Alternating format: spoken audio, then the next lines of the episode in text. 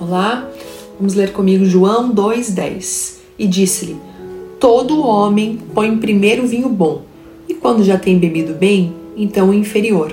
Mas tu guardaste até agora o bom vinho. Veja, o primeiro milagre de Jesus é muito significativo. Ele estava participando de um casamento e a festa durava sete dias.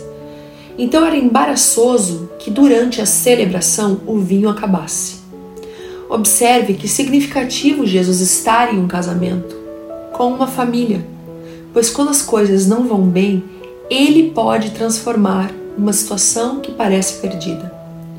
Você pode olhar para trás e ter saudade daquele tempo em que as coisas pareciam melhores, mas aquilo que perdeu a alegria e que não tem mais sabor, assim como a água, Jesus pode fazer algo novo e muito melhor.